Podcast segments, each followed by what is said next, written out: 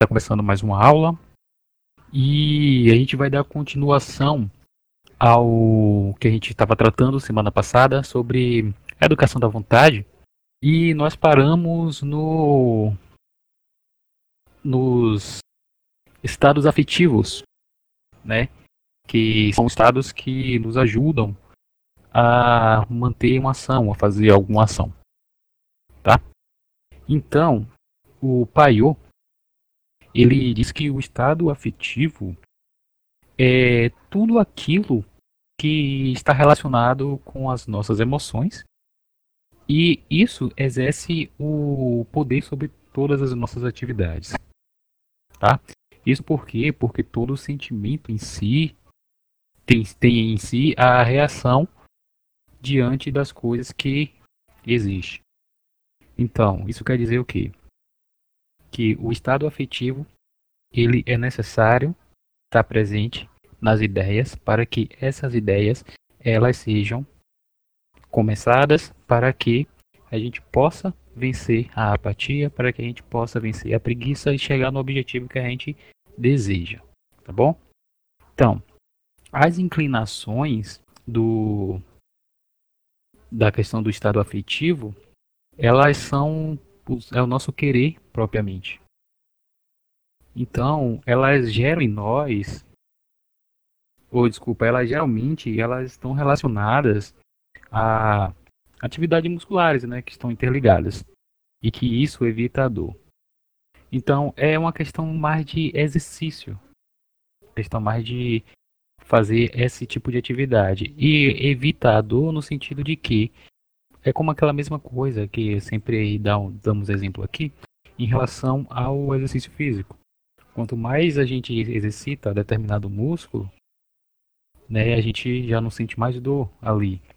É a mesma coisa quando alguém toca um violão, começa a tocar violão, aí a ponta dos dedos começa a doer, mas quando caleja, e aí já não tem mais dor. Você toca o violão, bate nas cordas o tempo todo e não vai ter problema nenhum.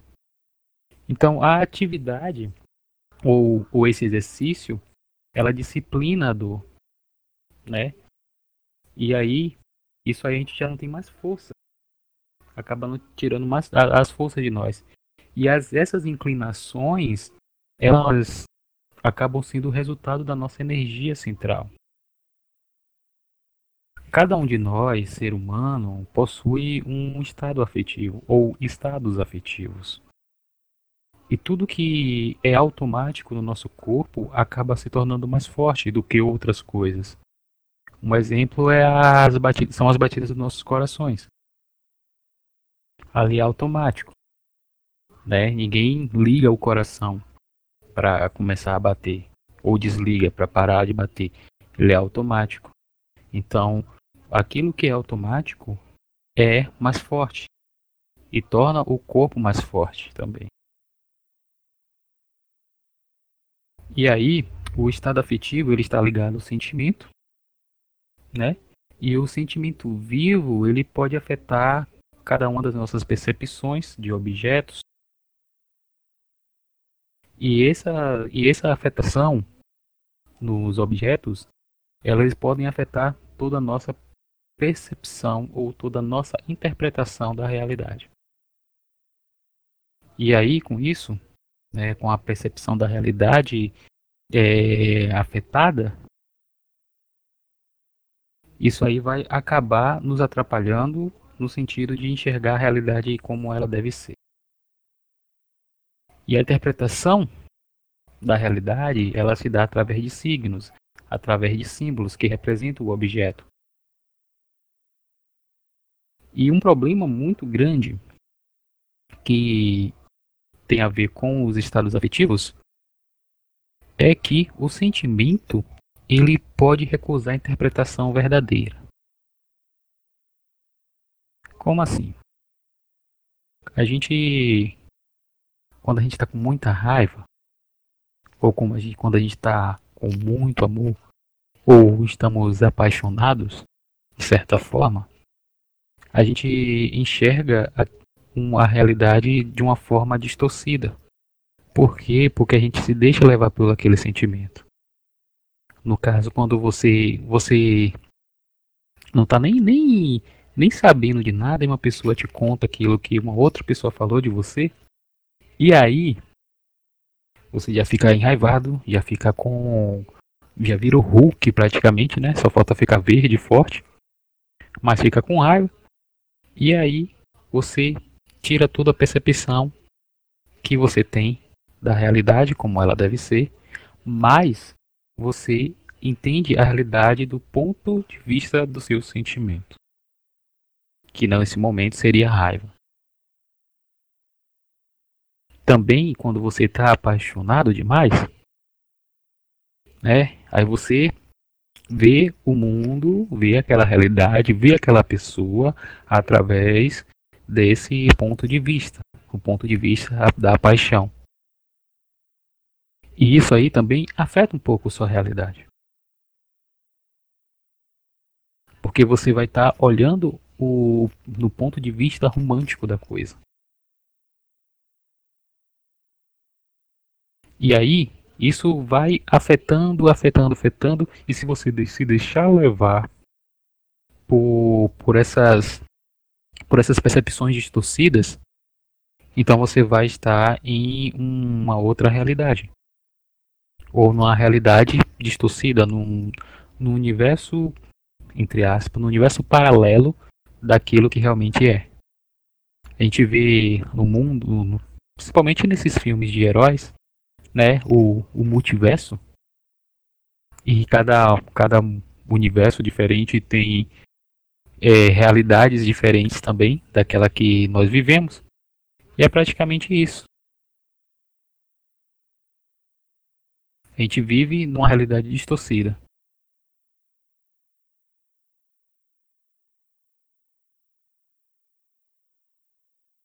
E é nesse momento que a gente tem que entender que o sentimento ele não pode ser aquilo que comanda a gente. A gente não pode ser deixado levar pelo sentimento.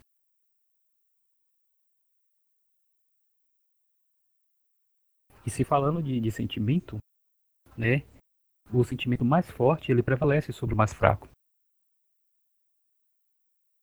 E é a mesma coisa quando a gente está com raiva, né? Aí quando a gente deixa a raiva subir o nosso, a nossa mente, nosso coração. E com isso vai, a gente vai deixando o, esse sentimento é, prevalecer sobre qualquer outro sentimento que nós poderíamos ter naquele momento. E aí a gente faz um monte de besteira até. E o Paiô, ele nos ensina que para a gente adquirir um hábito novo, né, o hábito de fingir para nós mesmos. É, e esse fingimento seria no sentido de experimentarmos os sentimentos convencionais que seu mundo de aparência fica bem em ostentar. Né? E esse hábito, como ele nos fala, ele acaba por aniquilar menos possibilidades de uma verdadeira realização. E nisso tudo, os estados afetivos, eles, eles podem afetar a, a nossa percepção, o nosso sentimento e a nossa memória. Nesse sentido do, da, da percepção, ou desculpa, do, dos estados afetivos afetar os nossos sentimentos, nossas, nossa memória, é, é muito interessante porque, às vezes, quando a gente tem um sentimento de determinado momento que a gente viveu no passado, a gente vai lembrar daquele momento conforme o sentimento que a gente teve ali. Se um exemplo bem prático, se a gente se deu mal em um momento no passado, a gente vai lembrar daquele momento no passado com um sentimento ruim. E aí a gente vai acabar distorcendo aquele momento. Então, a, a nossa inteligência, ela precisa de um potencial de sentimento. Isso quer dizer que ela precisa de uma ordem emotiva para poder atuar. Ela precisa de emoção e também ela precisa da vontade.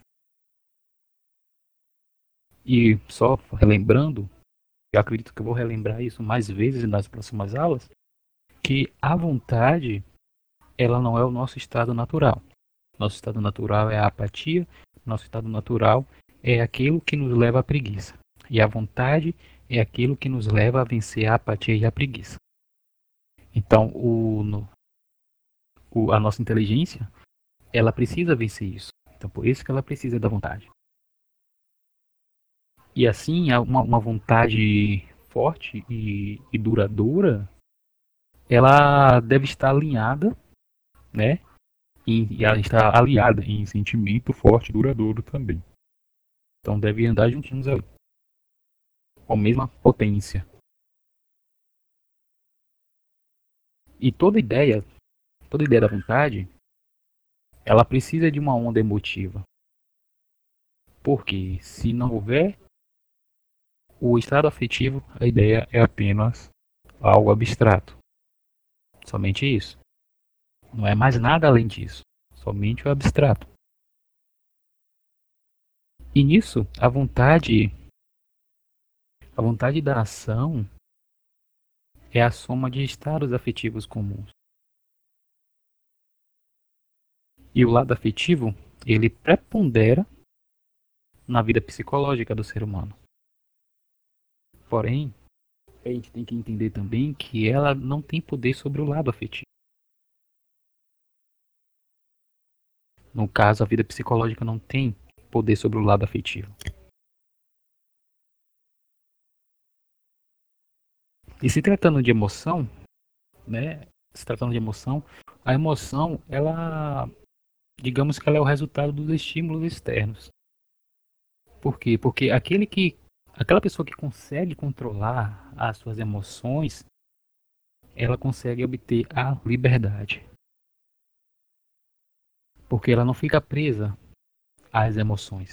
Ela consegue é, lidar com isso. Então a gente precisa ter a noção do tempo. Por quê? Porque o tempo que teremos a liberdade. É com o tempo que teremos essa liberdade porque o tempo ele é um um elemento essencial nisso tudo.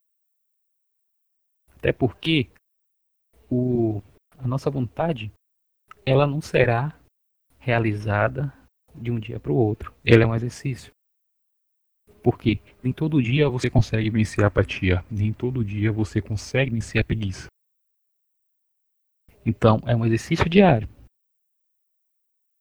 até chegar no momento que você realmente consegue obter essa liberdade, que é quando você consegue ter o poder sobre as emoções, quando você consegue controlá-las. E o tempo, ele é o nosso grande libertador nesse sentido. E é através dele que nós iremos desenvolver a educação da vontade. Uai, peraí.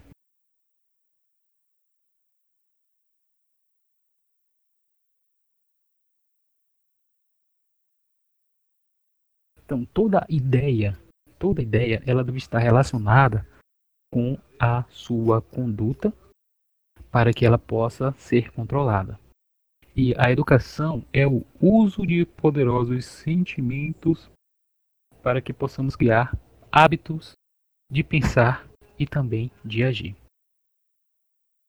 A vontade não é, ela não, a gente não precisa, não pode ter somente a vontade. A vontade ela tem que estar educada.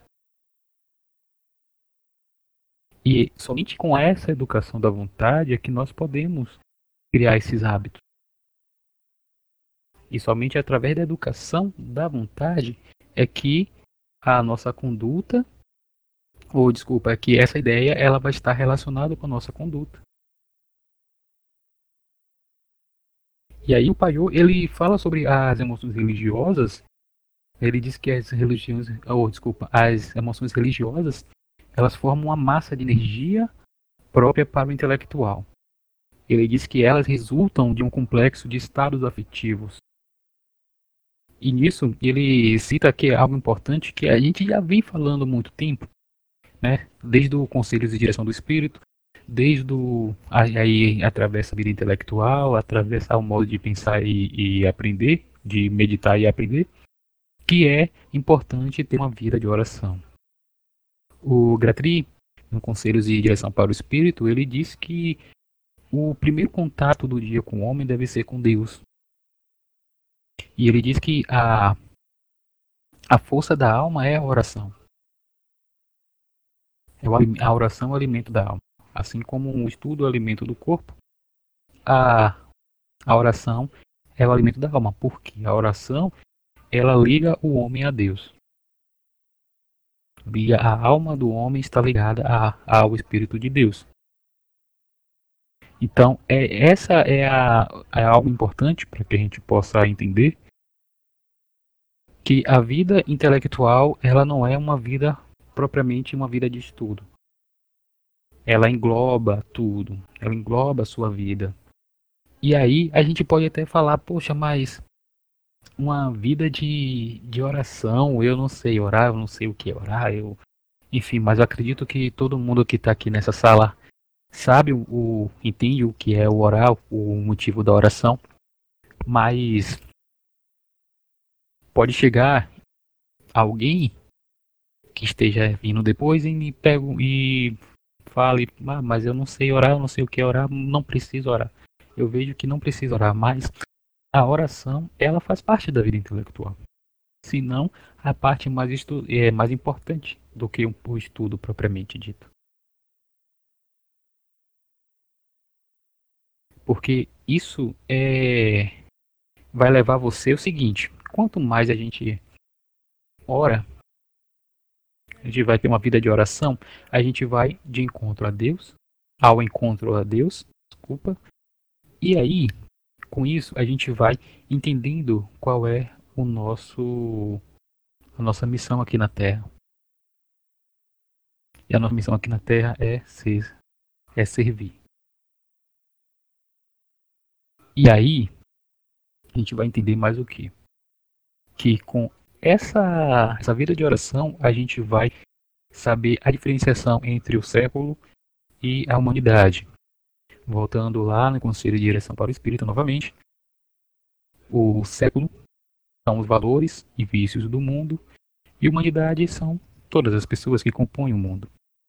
Então, disso a gente vai saber é, diferenciar a humanidade e o século certo? Então, a humanidade são as pessoas, obviamente, e a gente não pode fazer esse, essa, essa. A gente tem que fazer essa distinção. E eu lembro da, das palavras de Paulo, que ele fala em Romanos 12, 2, né? Não vos acomodeis com, com esse século, porém. É... Esqueci a passagem, meu Deus.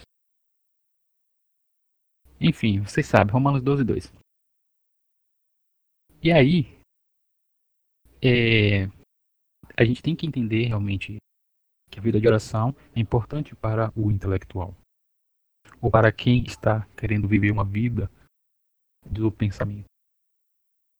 E erra muito quem acredita que a vida, o sentido de vida intelectual, é apenas uma vida de estudo, uma vida de ficar ali sentado, largado, assistindo videoaulas, é, anotando no caderno, ficar numa vida somente de, de aprendizado, aprendizado, aprendizado, aprendizado.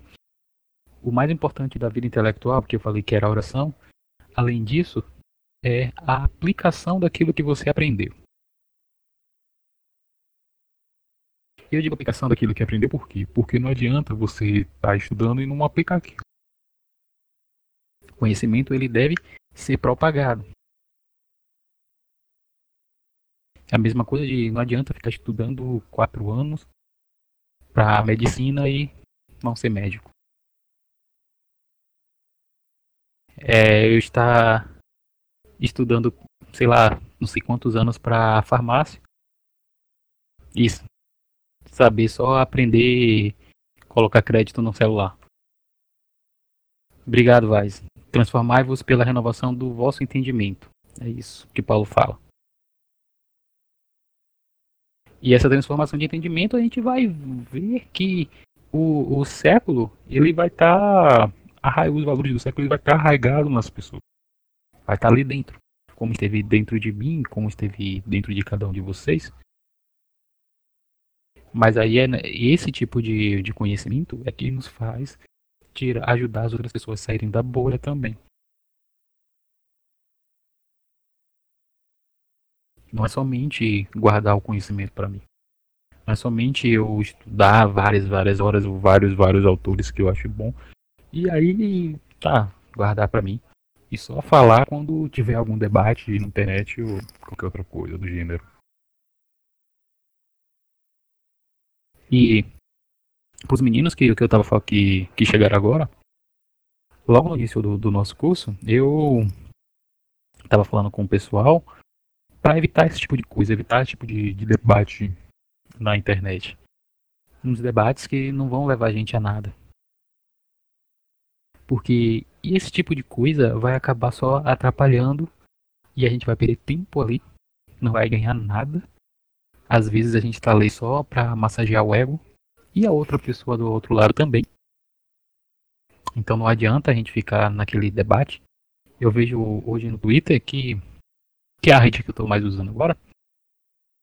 É, antes era o Facebook, que tinha aquelas coisas todas, né? Cada um falava, lá. Mas hoje no Twitter, o Twitter é um. É um campo cheio de debate torto e direito. E aí, né, você olha, os debates são coisas bobas. E nesse momento que você se pega olhando os debates ou até vendo os debates, participando dos debates, que realmente os debates que não vão gerar nada de benéfico para cada um de vocês, está ali, pega aquele momento e vai estudar. Ou vai fazer uma outra coisa. Vai prestar algum serviço, ou sei lá, ajudar alguém em algo. Que isso é o mais importante. E isso é. Eu não estou falando uma questão de você estar conversando no, em alguma rede social. Mas eu te falo no, naquele debate que você, sabe que não vai sair nada. Só vai estar ali um defendendo a sua, a sua, o seu ponto de vista e o outro vai estar lá defendendo um ponto de vista acabou. Aí pronto. Quando não quer mais, aí acabou aquilo ali. E pode até, infelizmente, pode até chegar num momento que acabe em agressão. É, um xingando o outro, isso aquilo, e, enfim. Mas, continuando aqui, é, sobre a vontade, eu queria voltar um pouco falando na preguiça também, tá? Porque é, falei demais sobre essa questão do debate. É preciso que nós tenhamos métodos na nossa vida intelectual. Já voltando lá para a vida intelectual, o livro do, do Sertilanges, que ele fala, ele nos ensina que é necessário a gente ser organizado. E o Paiô nos ensina a mesma coisa. E vou dar o mesmo exemplo que eu dei na, na aula do, da vida intelectual é que quando. Acho que todo mundo já assistiu o Pesadelo na Cozinha. E quando o Jacan ele vai ensinar a galera toda lá pra a cozinhar, ele fala que é pra ter o. Jennifer falou um dia aí, mas esqueci o nome. Pra ter todos os ingredientes necessários ali em cima da mesa. Tá? Então, para que você não perca tempo. E a organização, para quem está estudando, para uma vida de estudo, para uma vida intelectual, é necessária a organização. Então, quando vocês forem fazer alguma coisa, quando vocês forem estudar, faz, preparem logo todo o material, tudo aquilo que vocês vão precisar, imaginando que vai cozinhar algo. Porque isso evita a preguiça. entendeu? Isso vai limitando a preguiça, porque é, é, bem, é, bem, é, bem, sim, é bem comum, na verdade, quando você vai estudar uma coisa, aí você vê algo passando, você vê isso, você vê aquilo, você acaba se distraindo. E essa distração é a falta da vontade. É a apatia te visitando novamente. Você deixando a apatia tomar conta. Então, a gente pode fortificar os sentimentos, os quais nós já conhecemos, para que eles estejam relacionados à educação da vontade.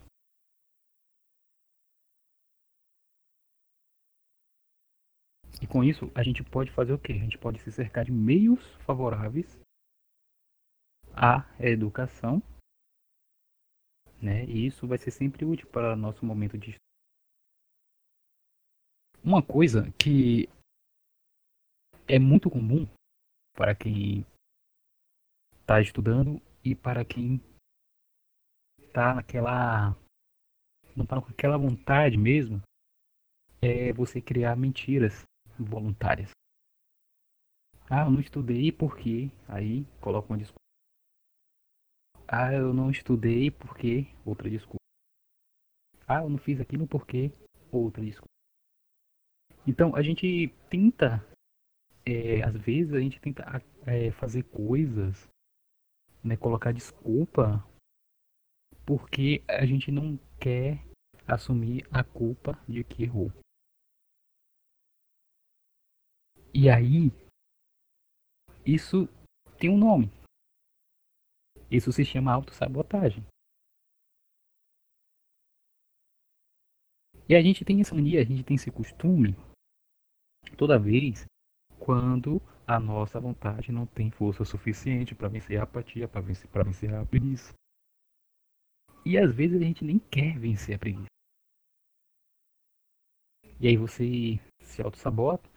Aquele momento que você separou para o estudo, você não. Já perdeu, né? Você já perdeu, não tem como voltar atrás. Aí vai, ah, amanhã faço isso. Nesse mesmo horário. Aí amanhã, nesse mesmo horário, você não vai conseguir, porque aconteceu a mesma coisa. O C.S. Lewis, no, nas Crônicas de Nárnia, ele fala que nada acontece duas vezes da mesma maneira. E realmente é. E aí, você, aquilo que você viveu no dia passado, isso aí você vai não vai acontecer, claro, novamente da mesma coisa especificamente que aconteceu, mas pode você deixar outras coisas atrapalharem. Aí você vai colocar desculpa novamente. É isso atrapalhou por conta de tal. Aí você se isenta. E quando mais a gente se isenta da nossa própria culpa, a gente vai acabar se deixando, ó, aquela música do Zeca Pagodinho, deixa a vida me levar e a vida te leva e você não faz nada. E para que a gente possa sair desse dessa autossabotagem, é preciso de uma autocrítica, de uma autorreflexão. E com essa autocrítica a gente vai examinar quais são os nossos defeitos, onde a gente está errando. E aí a gente não percebe uma coisa importante é que nós somos não os senhores da nossa própria atenção. E aí a gente critica a, as mentiras voluntárias dos outros, mas não critica a nossa própria mentira voluntária. E se a gente souber reconhecer que somos senhores da nossa atenção, a gente vai criticar as nossas mentiras voluntárias. E é, com essa crítica das mentiras voluntárias, a gente vai enxergar onde está o nosso erro e a gente não vai se auto-sabotar mais. já fiz muito, muito essa autossabotagem. Tinha coisas que eu precisava ler para monografia e não tava com a cabeça para aquilo. Começava a ler outras coisas, fazer outras coisas e tempo indo. Tempo indo, tempo indo, tempo indo. E eu ficava naquela, ah, meu, meu projeto tá praticamente pronto. E o tempo ia, ia, ia. Até que chega uma hora e você vê o tanto de tempo que perdeu naquele, naquela sua preguiça, né, na sua e aí você vê é, recuperar o tempo perdido, mas o tempo perdido já foi, não tem como. E com isso, a gente vai se lotando de coisas para fazer.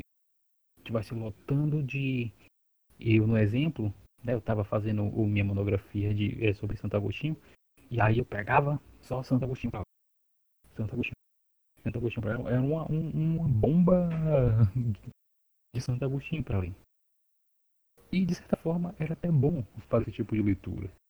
Mas quando você começa a fazer esse tipo de exercício ruim, esse tipo de exercício ruim, que é pegar, é a mesma coisa quando você tá passa cinco dias sem ir na academia, mas quer pegar, aí quando volta quer pegar 80 quilos no supino, aí você se mata, aí você se cansa. E aí, ah, cansei. Aí pronto, volta a mesma coisa, volta a mesma coisa, mesma coisa. E isso é o que? É uma falta de convicção daquilo que você realmente. E a convicção, ela, ela é, resulta de motivo. Então, toda vez que a gente for realizar alguma tarefa, a gente deve colocar um motivo para que isso venha a ser realizado. E aí, isso vai nos trazer o que? Mais eficácia para a resolução dessa tarefa. E aí, a gente vai ter domínio sobre nós mesmos. E o domínio próprio é um dos frutos do espírito, né? E com isso, a gente vai limitar a preguiça e também vai limitar uma outra coisa, que é a sensualidade. E nisso tudo, tem um versículo em Romanos 8, 28, se não me engano, é que todas as coisas cooperam para o bem daqueles que amam Deus e são chamados pelo seu decreto. Certo? Nesse ponto a gente pode colocar isso também. Porque a nossa derrota pode ser colocada a nosso favor. Então, se você viu o quanto você errou, você vai seguindo por caminho diferente até chegar no objetivo que você deseja. Sem preguiça, sem apatia, com força, com ideias, com é, estados afetivos, colocando toda a ação ou colocando a ideia em ação, até chegar naquele objetivo que você deseja, com a meta que você tanto é, fez, né? Aquela meta que você tanto direcionou para chegar naquele objetivo.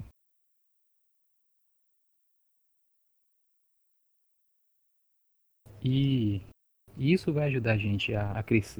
Isso vai ajudar vocês a crescer.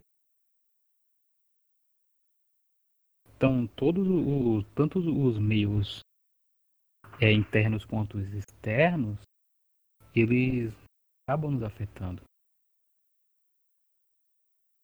Os meios interiores, eles são os são os meios que tiveram a educação da vontade. E é através deles que existe força, né? Que a força vem. Aí vem a habilidade, habilidade em estudo, habilidade na disciplina. A gente vai estar mais com hábitos mais saudáveis. E os os, os meios internos, eles acabam. Eles têm duas etapas. Que uma é a reflexão meditativa e a outra é a ação. A reflexão meditativa, ela ela não é apenas um devaneio, é porque a gente tem tem às vezes um pensamento de que a meditação ou, ou a, essa reflexão meditativa ela seja apenas um momento de, de devaneio, sabe? Mas é totalmente diferente, porque ela requer atenção. A reflexão meditativa ela possui critérios. Não é qualquer momento, não é qualquer coisa. Não é aquele momento de você querer apenas dormir, que até nesse momento de dormir, quando você. Não sei se vocês já viram, tem um monte de playlist no, no Spotify, no YouTube, que são músicas para dormir. E até nesse momento você precisa de atenção. Você precisa direcionar a sua atenção àquele som para que isso venha fazer com que você durma. Então a reflexão meditativa é exatamente da mesma forma. Ela possui critérios e os nossos pensamentos eles devem estar direcionados a um propósito. No caso do sono, o propósito é dormir. E nessa reflexão a gente faz para chegar e dormir tranquilamente e até não sei se vocês já fizeram, mas já coloquei um monte de som de chuva quando eu não estava conseguindo dormir. Botava no, no Spotify ali, ó, som de chuva. Aí mesmo um, um desgramado aqui. Colocava som de chuva, ventilador ligado, pronto, conseguia dormir tranquilo. Mas é isso. A reflexão meditativa não é somente uma sentar em, em posição de flor de lótus e ficar um a um Tem um propósito. E o seu propósito é buscar os movimentos do ódio e amor na alma. E, e por isso que ela requer, ela visa as coisas interiores. Certo? Que ela, ela requer o controle das emoções. E quando a gente começa a direcionar. Dani não tá me ouvindo não? Oi, oi, oi, oi.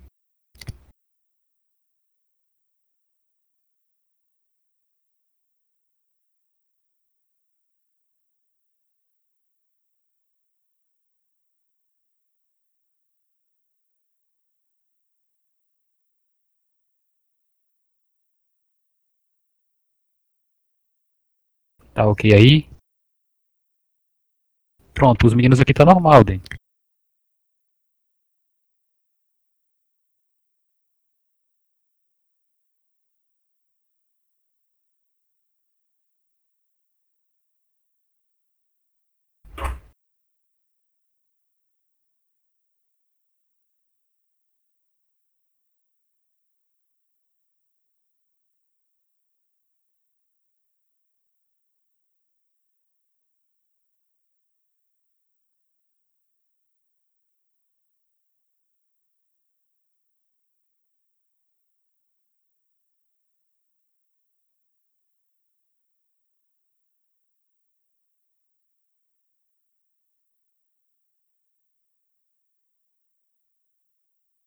Vocês estão me ouvindo aí, né? Aí, pronto. Você ouviu até onde, Den? Ah, depois dali não falei muita coisa não. Oi. Professor, em relação ao sentimento de raiva. Eita. Oi. Alô? Tá normal? Tá normal? Pra mim tá.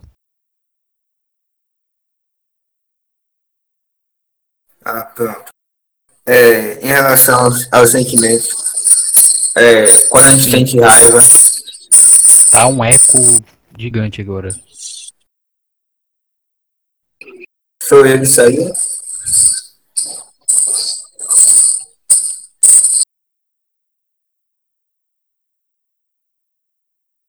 Vixe, Pronto. aí voltou tá normal?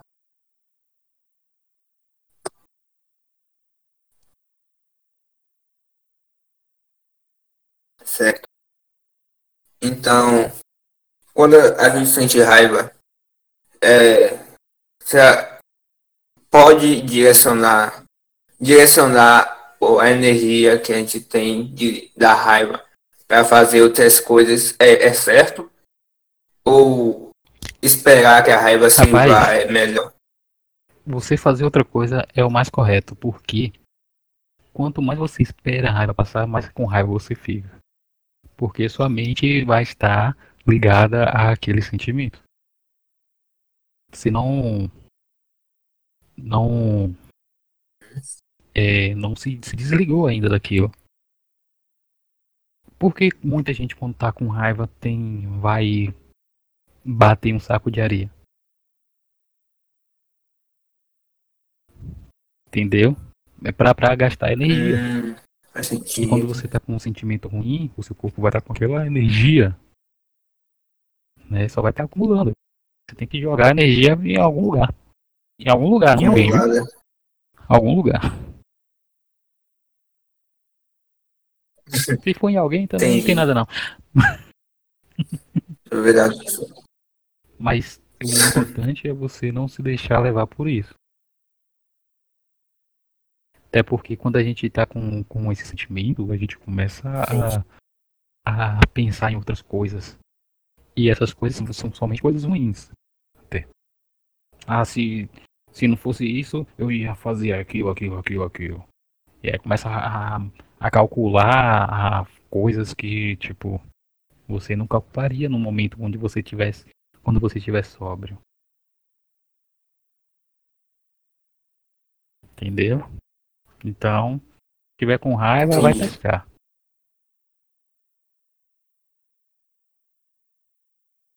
Ou bater em algo aí, É. quebra o dedo na parede. Enfim,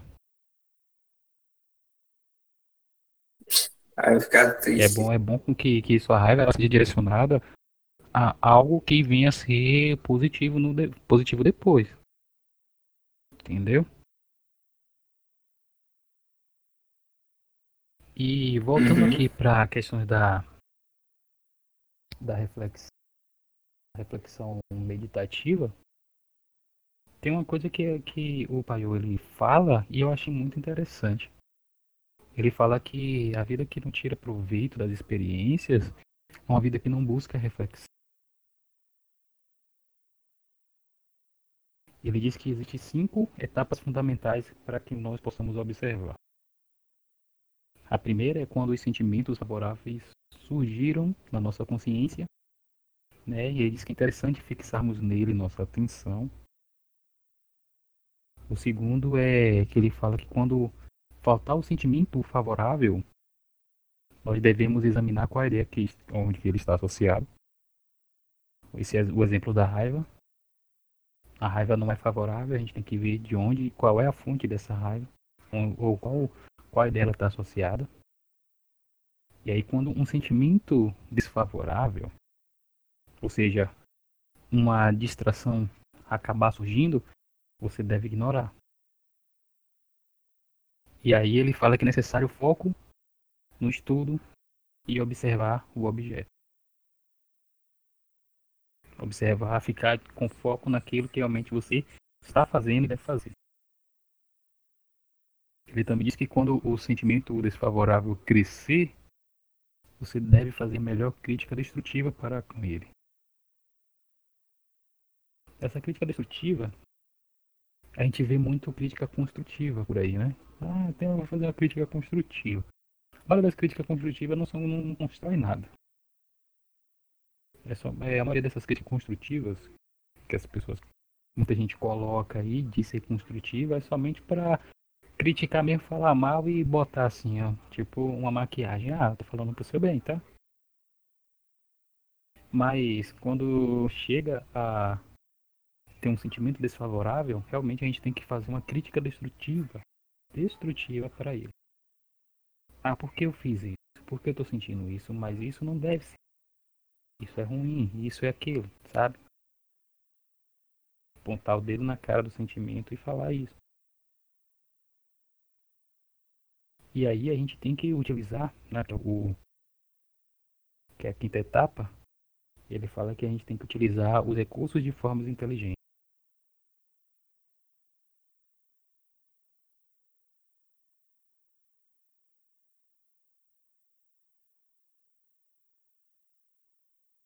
E aí, o, o ambiente silencioso, favorável, é um ambiente que esteja a favor dos seus estudos. E aqui a gente volta lá pro Gratria, a gente volta pro Sertilanges. Qual é a importância do silêncio? A solitude. O silêncio deve estar a nosso favor. A gente tem que entrar na nossa cela e ficar lá caladinho lá estudando. Porque o silêncio é importante.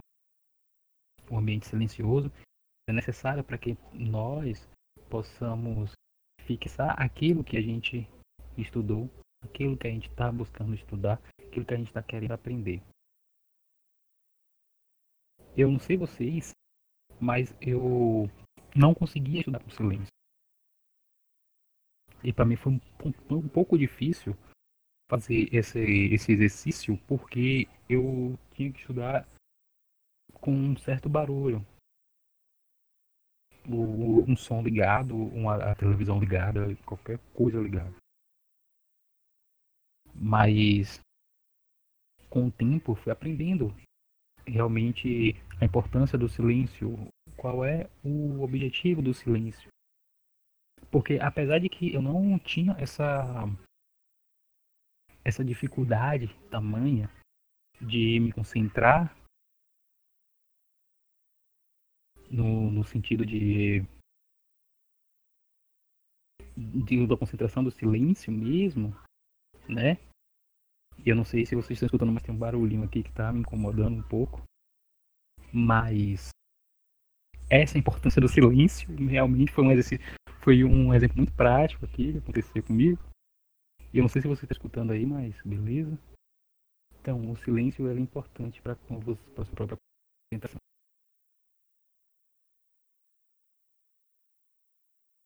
Então,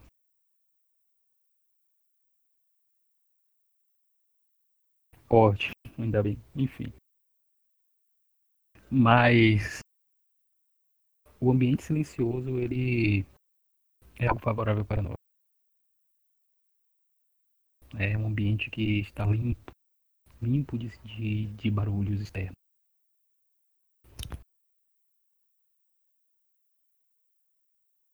E o, o, o pior do que os barulhos externos são os barulhos internos, né? O nosso pensamento que às vezes fica ali. É pior do que uma televisão ligada no volume 50. Mas, indo em direção aqui à educação da vontade, em referência à distração, a gente tem que entender que a distração é uma fraqueza. E o, e o estudante ele deve ser senhor de si. Deve ter aquele domínio sobre o sentido. Então, a gente precisa ir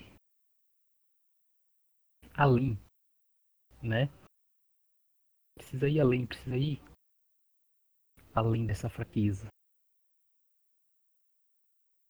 E nós precisamos, além de ter a ideia, é necessário que a gente imagine o objetivo concretizado. É aquela coisa de, ah, eu tenho um objetivo lá, mas tem todos esses obstáculos aqui, e aí eu tenho que ir sobre é, passar por todos esses obstáculos. Mas a gente tem que estar tá com, com os olhos na linha de chegada. a linha de chegada é lá, o nosso objetivo, é aquilo concretizado. Você tem que ver aquilo concretizado. Quando a gente tem, está construindo uma casa, a gente coloca, a gente faz a planta, né? Normalmente faz a planta, faz aquele desenho, o quarto vai ficar aqui, a sala vai ficar ali, tal, tal, tal, tal, vai ter um banheiro no meu quarto, vai ter uma, uma jacuzzi lá na minha suíte, que Deus me ouça, né? ter a casa toda organizadinha. Aí você vai colocando tijolo por tijolo, tijolo por tijolo. Mas a sua, a sua visão é, é já é a cada casa pronta. Tá com a chave na mão para entrar lá. Mas apesar do, do, alicerce, do estar tá no alicerce, tá apenas colocando os tijolos. A sua visão é lá, lá na frente. E assim como a gente observa a nossa casa pronta, a gente tem que observar o a nosso, nosso objetivo pronto também.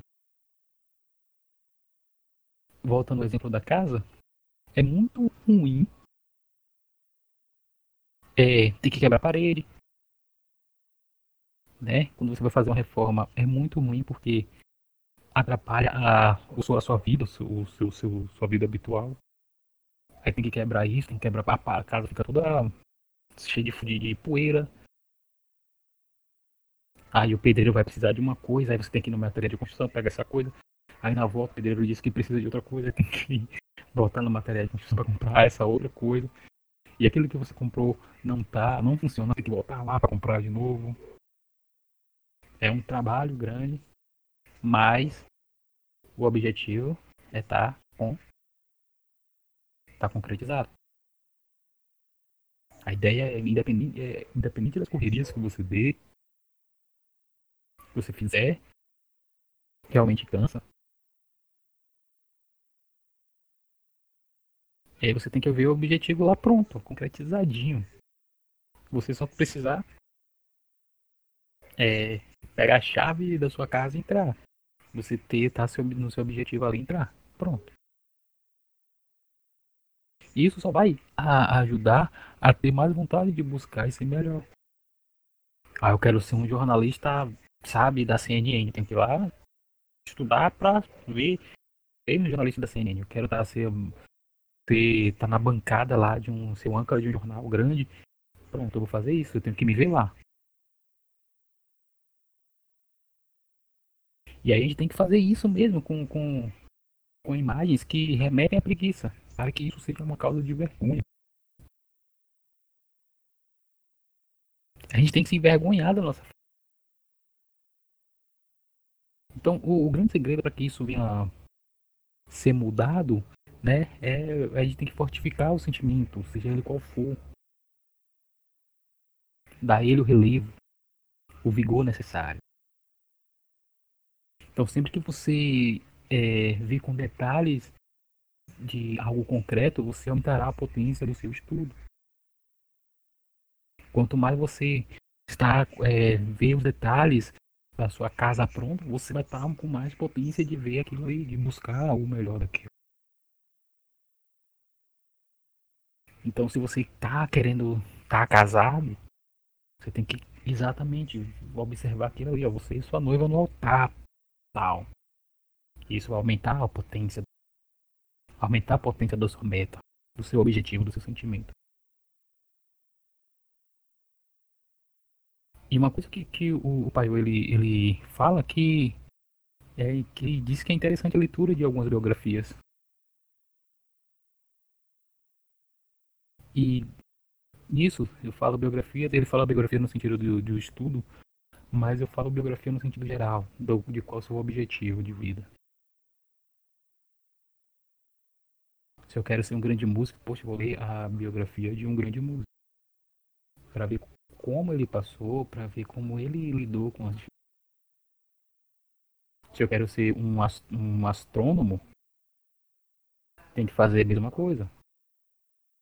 Pegar biografias de grandes pessoas, de grandes nomes que a gente que eles venham nos ensinar.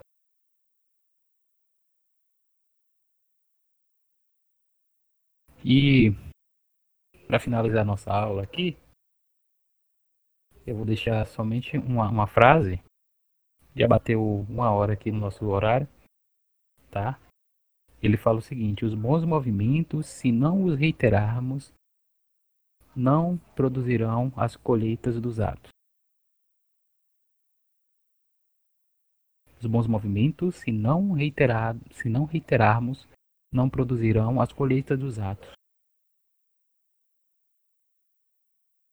Então, se a gente não tiver no foco, a gente não vai colher aquilo que a gente deseja. Não vai chegar no nosso objetivo. E o Paiô, ele fala que o estudante precisa ter uma direção à sua vida de estudo. O homem e a mulher, ele deve estar você precisa ter uma direção para o seu objetivo. Então,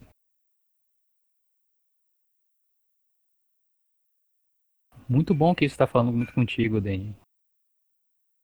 E realmente, e tá falando também comigo. Eu, eu gosto de, de, desse tipo de coisa, porque realmente é um impacto. Né? Você dá aula e você toma na cara também. Isso é bom. Muito bom. Então quando a gente pode. A gente tem. Eu só vou falar aqui sobre. Sobre. Para finalizar, falar sobre resoluções. O Paiô ele fala que as resoluções são espécies de conclusões que você vai utilizar ao longo do tempo para direcionar no seu estudo. E aí, existe duas dos tipos de resoluções. Uma é a resolução geral, é aquilo que abarca a sua vida, e ela se aplica a grandes escolhas a serem feitas. E a segunda, que é a resolução privada, ela utiliza em momentos concretos. Ela é utilizada em momentos concretos. Ela deve aceitar a vida de trabalho e rejeitar a vida preguiçosa. Ou, na cara.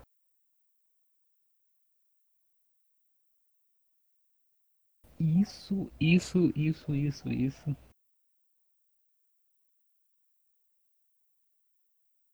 Vou repetir. Resolução geral, ela abarca toda a sua vida, tá? ela se aplica a grandes escolhas a serem feitas, serem feitas por você. E a resolução privada, ela é utilizada em momentos concretos. Ela deve aceitar a vida de trabalho e rejeitar a vida de preguiça, a vida preguiçosa.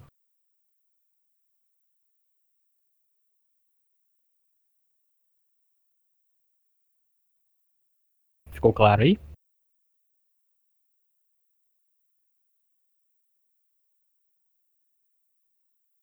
Maravilha, maravilha, maravilha.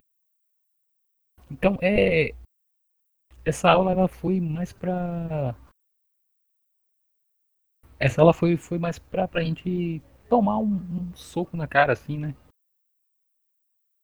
Porque realmente é, é algo que a gente precisa aprender em nossas vidas. A gente deixar a apatia e a preguiça de lado e tentar o máximo seguir em frente e ter os nossos objetivos concretizados. E somente a gente vai ter o objetivo concretizado se a gente enxergar esse objetivo.